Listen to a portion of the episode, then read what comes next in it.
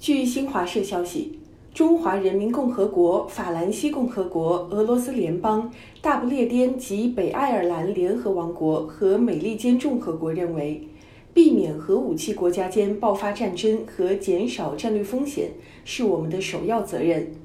我们声明，核战争打不赢也打不得。鉴于核武器使用将造成影响深远的后果，我们也声明，只要核武器继续存在，就应该服务于防御目的，设止侵略和防止战争。我们坚信必须防止核武器进一步扩散。我们重申应对核威胁的重要性，并强调维护和遵守我们的双多边不扩散裁军和军控协议和承诺的重要性。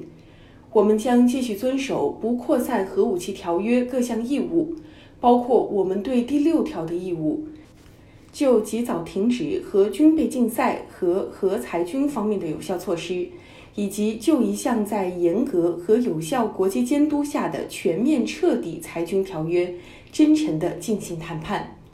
我们愿保持并进一步增强各自国家措施，以防止核武器未经授权或意外使用。